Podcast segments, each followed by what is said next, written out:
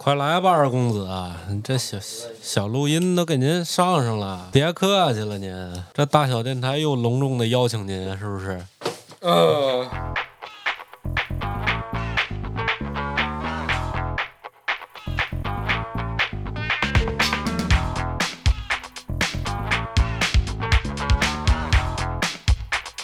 大家好，欢迎收听大小电台。大小电台是在咖啡馆里孵化，大小咖啡咖啡馆里孵化出来的音频节目。我们的节目不只有咖啡，还有精品吃喝的生活方式。那么今天呢，我们就聊一期关于酒精的。那个，我先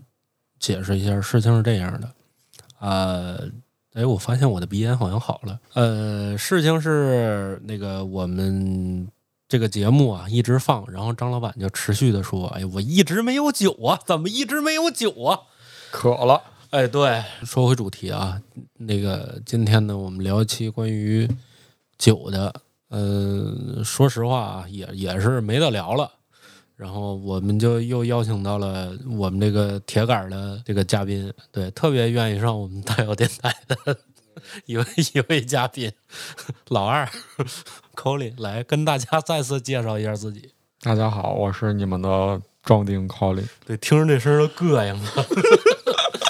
让我走，你自己来，对你咱自己来。对，这人说怎么老这俩这这俩王八蛋呀？ 那换个人行不行啊？ 好大哟，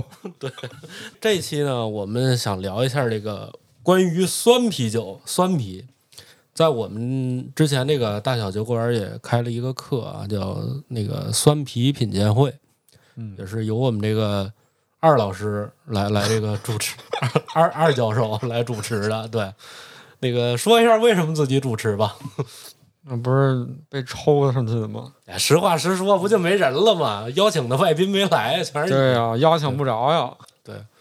所以说呢，那我们的这个当当天是几款酸啤来着？七个，七个。好，那我们就回顾一下。既然大家喝不着呢，那就用耳朵听吧，对吧？用耳朵灌吧。然后我们就先逐一介绍一下这几款酒。来，那个老二，你介绍一下。第一款是一个非常经典的、有年头的一个品牌，叫酿酒狗。嗯、酿酒狗这个品牌感觉真的很常见啊。对，它其实是最早进入中国的一批精酿啤酒，对要比巨石这些要早很多很多。对，因为酿酒狗感觉是好多人第一瓶精酿啤酒。对对对，它是成，其实它成立的时间，嗯、这么一看的话，其实还是挺早的，零七年就开始成立了，那也没多早。呃，也也行吧，这零零后现在都 是吧？这个一五年就开始打开了天猫的一个市场，它在一五年就开始有正规的发售了，在网上，所以说在一五年那个。这这 IPA 风行的那个时代啊，听说 IPA 一直很风行啊，那个风起云涌的时代，然后它就已经站在这个电商的风口浪尖上了。然后这一款是酿酒狗和这个过劳 Outworkers 嗯，合酿的一款一个酸的 IPA，它叫 Funk Hammer，就是嗯放克锤子。嗯这个 Funk IPA 是酿酒狗一个算是经典款吧。嗯然后这个是在这个 Funk IPA 的基础上加了一个布雷特野菌，布雷特野菌，对，然后首先来介绍一下基础知识。呃，我们现在市面上常见的酸啤是由三种细菌来酿造的。首先，这个酸是细菌造成的，它是从糖化桶里边加入菌，然后煮沸再发酵得到这个酸啤的。嗯然后有三大细菌：乳酸菌、布雷特菌和兰比克菌。嗯嗯我们第一个这个 funk 这个，它是一个加入了布雷特野菌布雷特野菌，对酿造的，对，布雷特菌感觉现在还很常见的，现在对几乎有好多都是说什么一些野菌发酵的，好像都跟布雷特对也基有本都关是布雷特菌。嗯然后在橡木桶里边存放了三个月，嗯，最后进行干头酒花。所酸以头酒花，对，它是一个柑橘味和松树脂味很明显的一款酒。它一个纸香，那、干头就说明它的纸香的一个一个一个那种味道，就是像刚才老二说的松针松树的味道，对，嗯其实它是很浓郁的。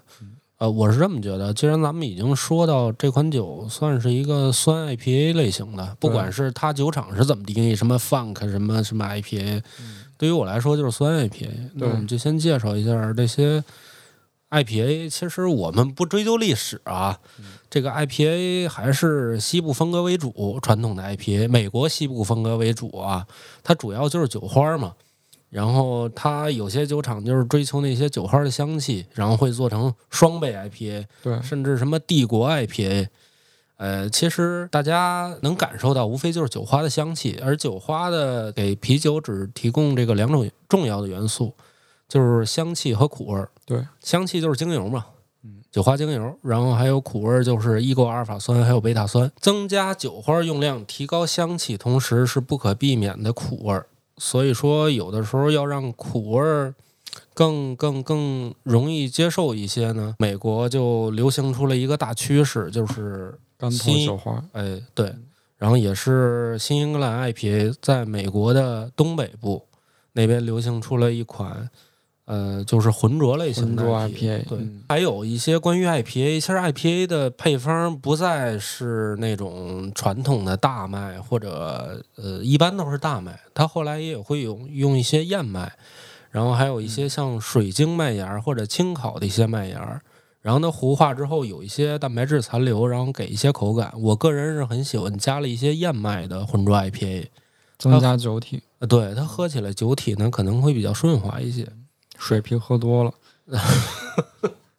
所谓的酸 IPA 只是呃，应该是酿造方法应该就有那几个，其中一个，要不然就是你把这谷子就是可能就是陈放，就像那种法国的那种小农场赛松，嗯，就类似于赛松，然后跟着陈放，陈放完之后，那个它它酸了吧唧出旧味儿了一种，然后它再开始酿，然后再次酿完之后干投一下酒花，浓刷耳，对，其实它更像是一个农舍艾尔加上干干头酒花版的农舍艾尔。那然后还有一种呢，就是酸化麦芽，直接把这麦芽加入什么乳酸菌啊，直接给它进行一个酸化之后对对，然后再进行一个干头。对，其实无非酸 IPA 对于我来说就这几种方法。嗯，对呃，酸 IPA 也是，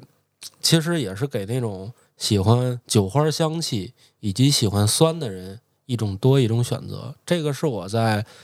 我觉得我在上半年特别喜欢这种酸的 IPA。对，包括国内也有很多果汁厂们，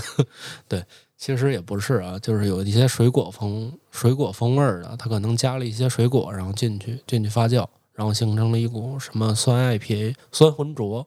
对，然后我们也是很喜欢的。嗯，好，那么咱们这个第一款酒就先介绍到这儿。对这款酒，感觉毕竟这个酒厂是大家喜闻乐见的一个，已经很常见了。对我们介绍一下第二个，我感觉第二个是一个就很厉害的了啊。嗯，第二个一个美国酒厂，嗯，都是美国的嗯狂野酒桶的一个叫恶行系列，嗯呃，就是 Vice 嗯侠盗猎车手啊这个系列，它是专门做一个水果柏林酸，柏林酸小麦，对，嗯，呃，你你可因为我没有喝到这款酒，你可以向大家嗯表述一下这这款酒的，还记得什么味道吗？嗯，味道就是酸，没别的， 就是酸。酸，那他妈喝的是山西的吧？它山西它的其实这个是一款浆果主题的，浆果，所以你会喝到一个非常明显的蓝莓，还有一些树莓、嗯，蔓越，莓这些味道。嗯然后它的酒体是一个红色的，一个非常透明的一个颜色。嗯，其实是这样啊，像这种呃酸小麦。像这种酸的，其实就能分成几个类型，包括你加不同的菌，就能形成不同的一个酒的一个名字。就比如说你加入布雷特野菌，那很有可能你就变成一个赛松；你加入了乳酸菌，那可能就是柏林酸小麦，还有古斯。然后你要加小球菌，就是兰比克；法兰德塞尔，那就是醋酸菌。对，其实酸啤的话就那几款。然后其实我也看到这个狂野酒桶的这个这个酒厂吧，我大概搜了一下它资料，它是成立于二零一七年，其实是一个很新的一个酒厂。但是不得不说，它里边的一位合伙人也是一个酿酒师，叫 Bill，他在行业内也被称为 Bill 博士。他有着三十年的将近酿酒的一个经验，而且我很好奇啊，我大概翻了一下这个酒厂它能酿什么风格，我发现只有新英格兰 IPA，也就是浑浊 IPA，还有柏林森小麦，让我一度以为这个酒厂是美国东海岸的，就像东北那部分的，肯定是新英格兰部分。但是我查了一下地图，它是圣地亚哥的，这个就很奇怪。这个西海岸的一个酒厂，竟然会酿造这种浑浊类型的，而且还很多，分数还很高。对我再跟大家解释一下关于这个柏林酸小麦。刚才二哥说到那种是水果柏林酸小麦，其实是后来一些改的一些配方。柏林酸小麦其实它很早就出现了，最早诞生在德国地区。柏林酸小麦主要用的，呃，从这个名字上大家也知道，主要用的发酵的一些东西就是小麦。它小麦一定要占到百分之五十，我不管你用其他什么什么什么样的麦子，肯定小麦要用到百分之五十。在阿尔酵母基础以上，还要使用乳酸菌进行发酵，使啤酒产生酸味和果香。这个味道很特别，但是酒精度呢，其实是非常的低的。在传统的柏林酸小麦上，被拿破仑的军队也称为这个北方的香槟。然后香气的话，是传统柏林酸小麦香气是有明显的柠檬还有青柠的味道，还有一些发面面团的那种酵母的一些味道，酸味儿很明显。然后它可能酸度很高，然后酒体会偏干一些。对，这是关于柏林酸小麦还有呃狂野酒桶这个酒厂的具体的一些介绍。我们那接下来介绍下一款酒，下一款酒最近风头比较足的一款澳大利亚的嗯酒花民族，澳洲的酒花民族，老澳洲。对，老澳洲对了，，然后它也是一个系列叫风土计划。风土计划，对，然后这个它是一个单一橡木桶的酸红艾尔。酸红艾尔对，嗯这个桶 很牛逼。啊，对，这是装个牛的是吗？ 牛牛圈拆下来这的这个桶是二战时期南澳制作的。是吗？对，然后它制作完之后，一直用来盛放波特酒。哦，波特，对，是葡萄酒那个波特，不是嗯啤酒那个波特。哦，然后被一个猎人谷的葡萄庄园采购了，嗯一直用来盛放葡萄酒。啊，然后这就一百多年吧，最后是被酒花民族买下来了。所以它是过了一个桶的是吗？对哎，这个这听个桶它是先用来酿这个波特酒，波特，，然后再用来酿葡萄酒。然后再用来酿啤酒吧？对，啊，你刚才说葡萄酒，第二个是葡萄酒，哦先是波特，再是葡萄酒。哦，先是波特酒，然后再是葡萄酒，嗯对，然后再买回最来，后是买过来酿啤酒。哦，这个还是挺奇妙的，因为因为波特其实有点介于葡萄酒和白兰地之间的一个酒。波特酒其实是一个特别奇妙的一个过程，它本来是按葡萄酒那么正常发酵，为了让它进行一个终止发酵，它会往里加入高度数的烈酒，也就是白兰地，让酵母来终止发酵，因为高的酒精度就会终止发酵。我们会发现，所有的发酵酒的酒精度通常不会超过十七度、十六度，这是因为高酒精度会抑制酵母的发酵。然后我们刚才也聊到这个关于酒花民族这个酒厂，大家从这个酒厂的名称里就能看出来，它是着重酒花的。它成立于二零一四年，呃，他们主旨的就是要留下酒花的纯粹的一些风味儿，所以甚至都不经过巴氏灭菌，也不经过工业过滤，这是一个很很纯粹的一个酒厂。说一下当时那个酒它整体的感觉，这个酒啊，就还是很酸神奇。还是酸不，那倒出来就跟大酱似的，啊，就是大酱大酱汤的颜色，大酱汤稍微有点棕色和对红，色深棕色，然后很浑浊，啊，它整体的味道呢像是什么？嗯，味道是一个酸的， 酸。他妈谁记得这味儿？啊那我们下面两款应该是水果酸艾尔，我觉得可以放到一起来介绍，因为毕竟它们属于一类嘛。 对对对对，然后可以介绍一下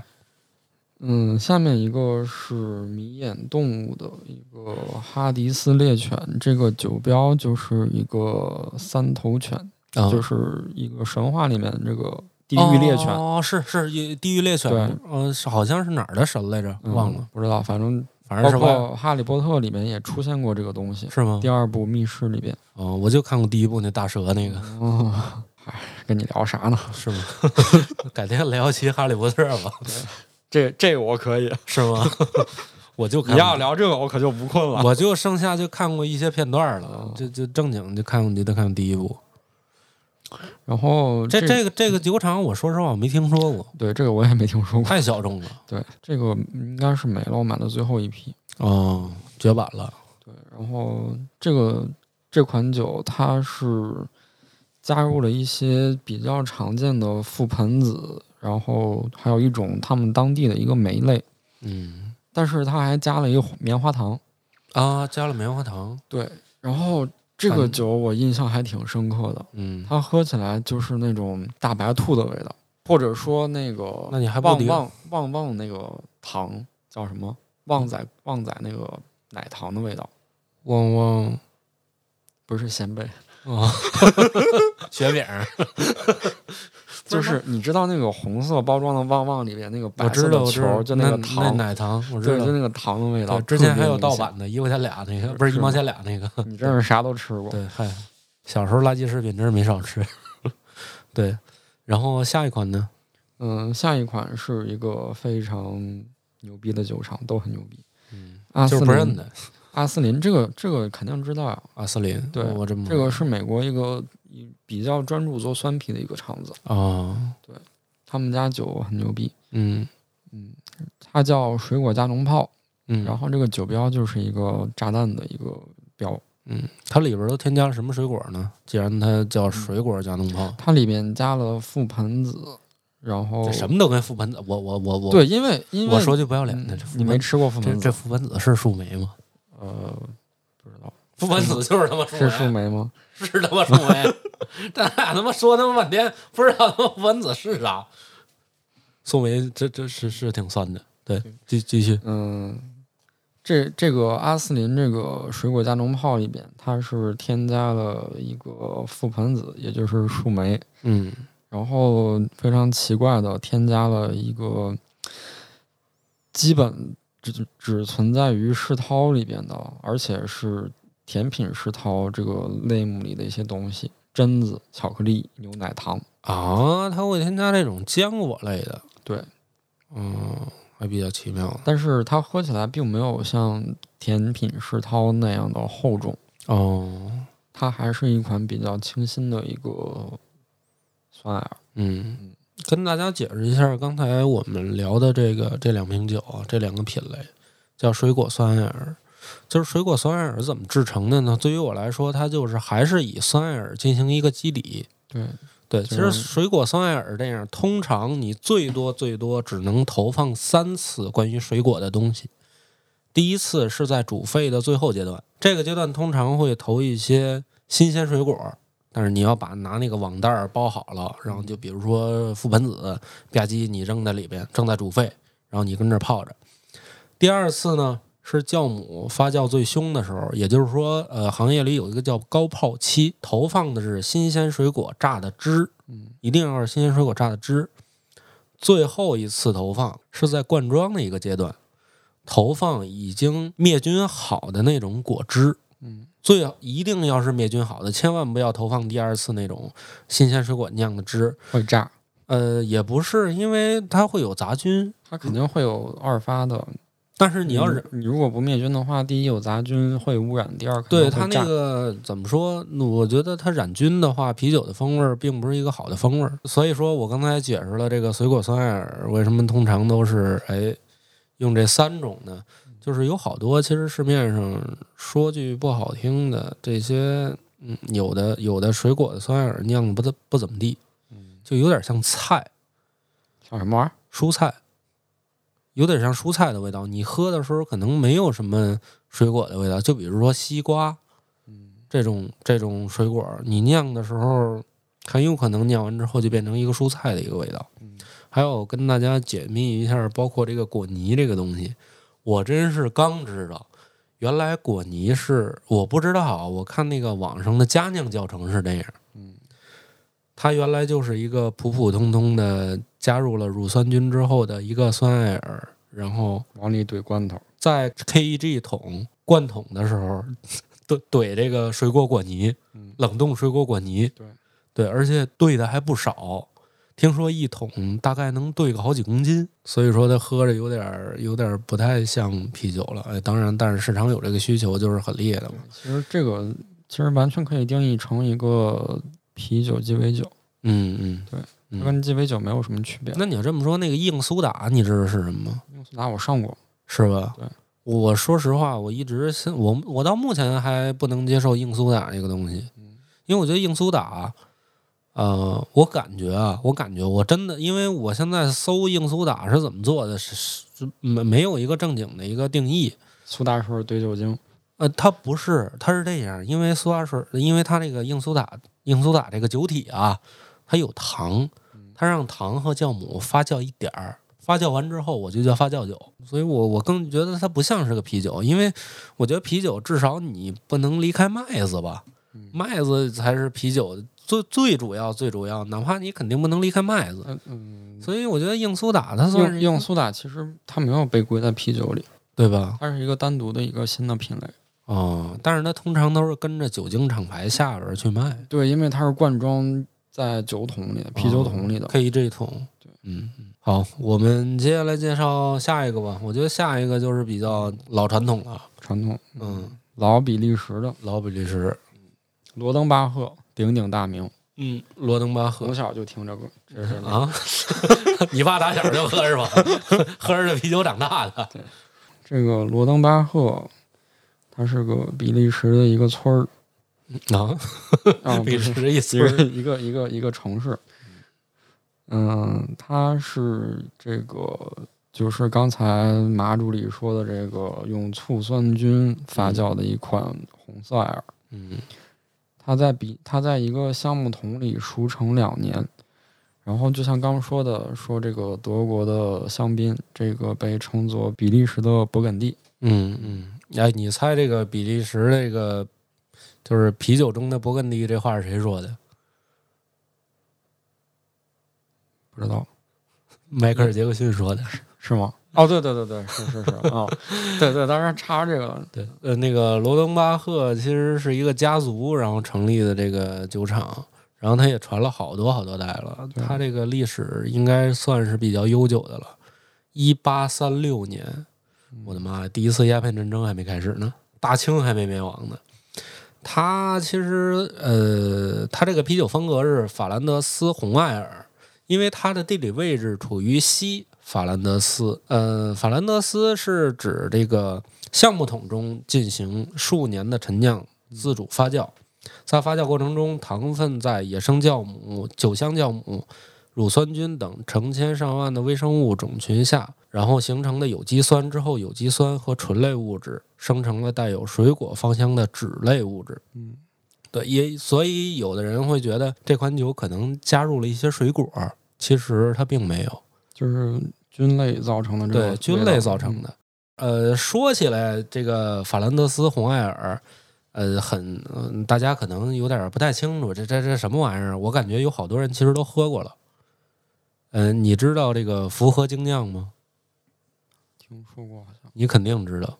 嗯勃艮第女公爵嗯，对就是福和精酿的。对对对对对，福和精酿始于一八八五年，经历五代福和人掌管，福和家族为一款在橡木桶中发酵十八个月的酒命名为勃艮第女公爵。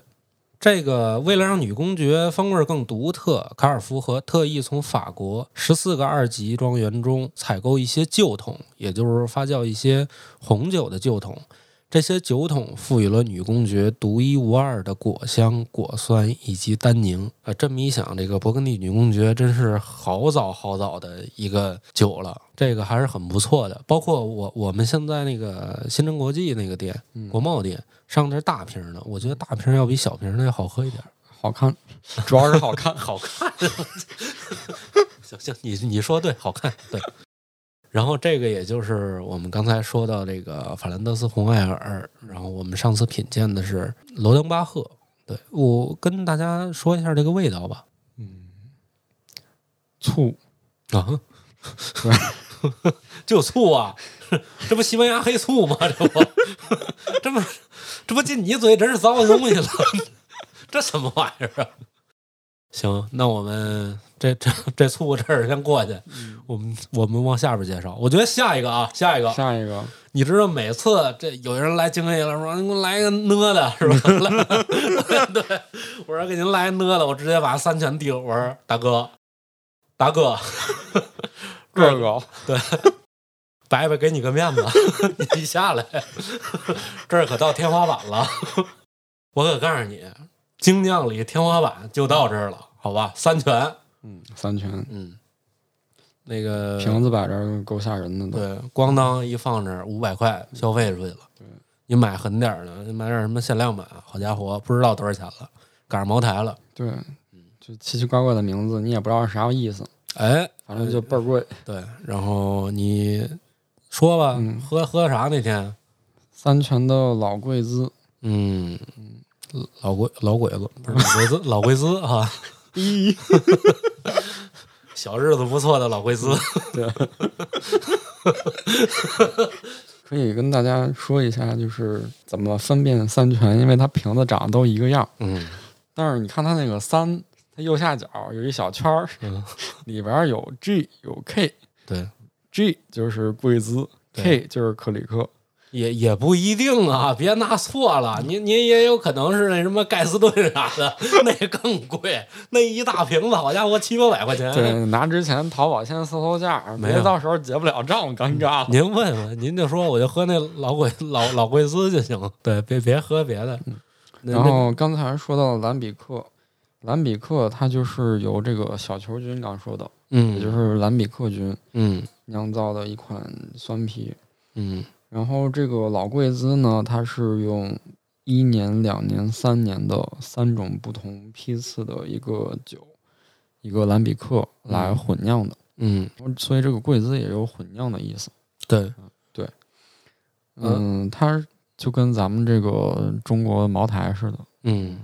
这五十年陈五十酿年陈茅台就是一滴哦，不是，它多少年陈是最少有多少年的那个酒。哦，一般是三十年，对，，比如说那个，就比如说十年陈，嗯，就我最新的酒就是十年哎陈。那你可现能会在有这个十几年、二十几年？你前两天买那个飞天茅台是多少年陈啊？那是一二零 年的。不不不不，这它有什它么是这个二零年出厂，但是嗯没有写 陈，没写多少陈对对对，嗯，那那不就是吧？假的假酒啊，假酒。 这个某平台赶紧发发再发两瓶。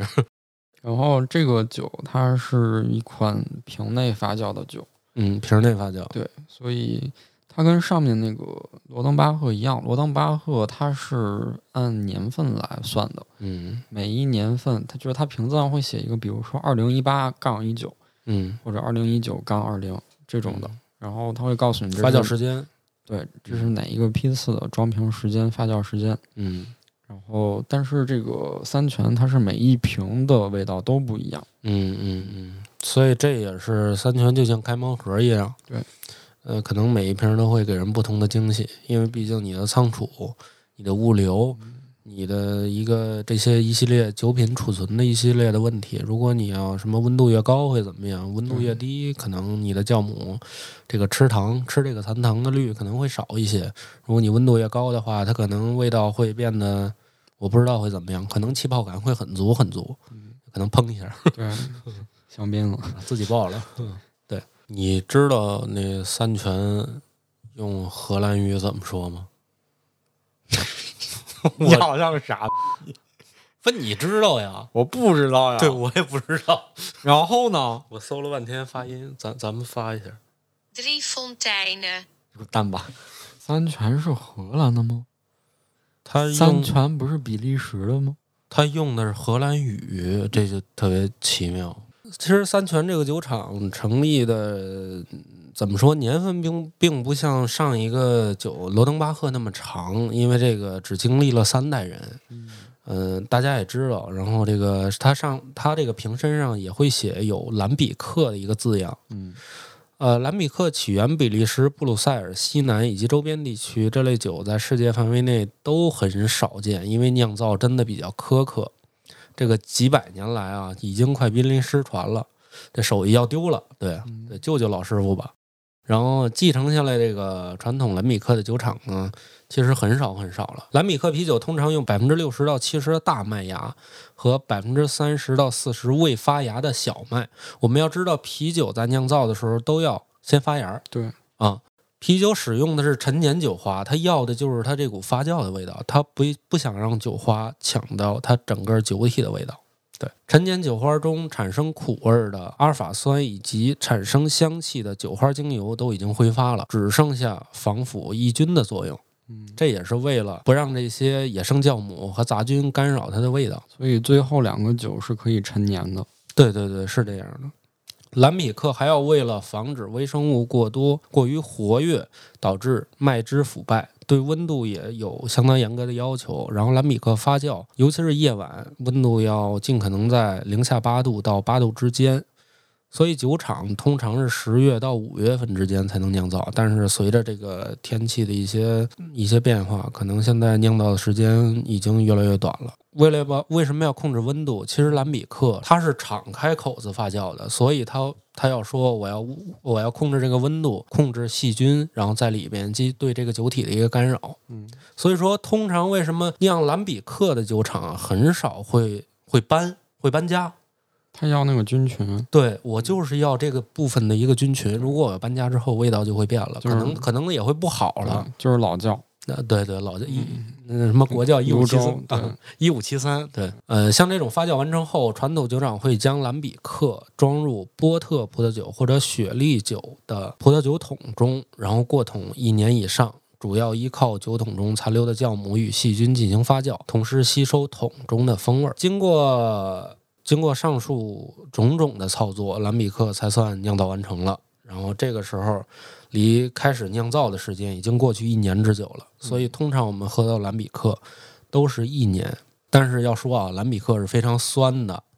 然后浓郁的菌味儿、仓谷味儿、马厩的味道很难让人接受。然后所以呢，我们在过桶或者装瓶的时候，会加一些水果或者加一些甜味儿和香味儿，让人更好接受。这会儿也就变成了呃，比如说加水果，就变成了水果兰比克，嗯，就像这个克里克，对对，一般是用樱桃来做的。樱桃、李子，还有一种就是直接加糖，它就变成了我们很熟悉的一个法柔。嗯嗯，反而好喝。对，法柔好喝。然后就像刚才老二说到了贵兹了，贵兹也就是说把这个陈年的一年、两年、三年的兰比克，然后混合一下。它是因为新的兰比克残糖比较多，而老的兰比克，呃，一些野菌的味道会比较多。混合之后，混合后，然后再装瓶儿，会在瓶儿内进行一个二次发酵。